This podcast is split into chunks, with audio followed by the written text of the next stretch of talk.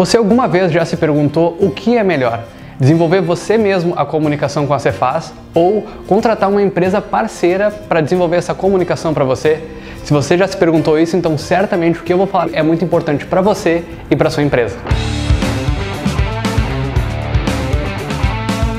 Atualmente existe muita tecnologia e muitos frameworks que facilitam muito a comunicação com diversos tipos de aplicações. Um desses tipos de, de aplicação são as aplicações Web Services SOAP, que é o padrão utilizado pela Cefaz. O que acontece aqui é que muitas pessoas, quando olham para a tecnologia que existe hoje em dia e olham para o manual da Cefaz, analisando ali como que funciona aquela comunicação, começam a questionar se realmente aquela comunicação ali é tão difícil quanto parece. Porque na verdade, olhando para a tecnologia que existe, principalmente em frameworks como o framework do Java ou até mesmo do .NET,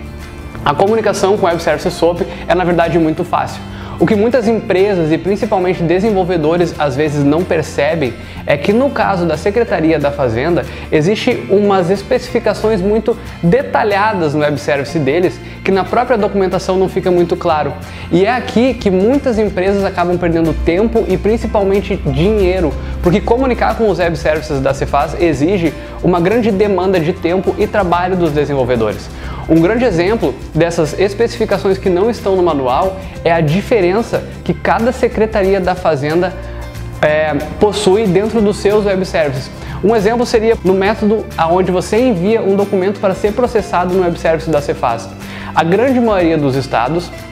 possui um padrão de comunicação aonde você envia a mensagem com um determinado tipo de informações no cabeçalho. Porém, alguns estados, talvez porque uh, contrataram outras empresas de desenvolvimento, precisam que as informações sejam enviadas de uma forma diferente no cabeçalho. Isso já quebra a facilidade, ou seja, quebra aquela aquela possibilidade que você teria de fazer a integração utilizando um simples framework, porque devido a essas alterações que uma Secretaria da Fazenda tem de, entre cada estado, você precisa ter um trabalho manual aqui para desenvolver a comunicação específica de cada estado. Ou seja, aquilo que você olha ali no manual e você acredita que, nossa, eu só tenho que pegar o meu framework, colocar essa documentação aqui dentro e sair enviando os dados e sair comunicando, porque o próprio framework vai montar a mensagem SOAP, vai montar o cabeçalho, vai montar o conteúdo e vai enviar esses dados para a Cefaz e a Cefaz vai, vai me retornar uma resposta. Você olha isso e parece que é assim, mas na verdade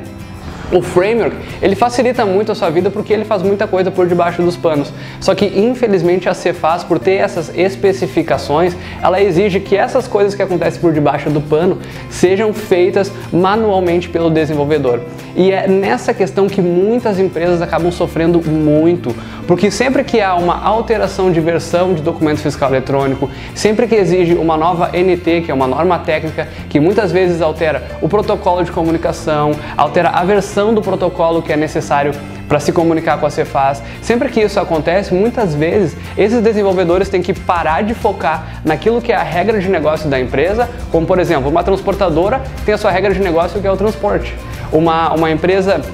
de um, um, comércio tem a sua regra de negócio que daqui a um pouco é controlar o financeiro, controlar o estoque, controlar as vendas. E aí ele tem que, a empresa tem que pegar esses desenvolvedores e parar de focar nessa regra de negócio e começar a focar novamente na comunicação da Cefaz, porque aquilo que parecia ser simples no começo, agora se mostrou não ser mais assim tão simples. E é por isso então que é extremamente importante ter uma empresa parceira, uma empresa confiável, que vai ter toda uma equipe, toda toda uma quantidade de programadores e de profissionais focados em simplesmente entender como que funciona a regra de comunicação com a Cefaz, quais são as especificações, quais são os detalhamentos que cada Cefaz exige, para que quando essas alterações ocorrerem, a sua empresa não precise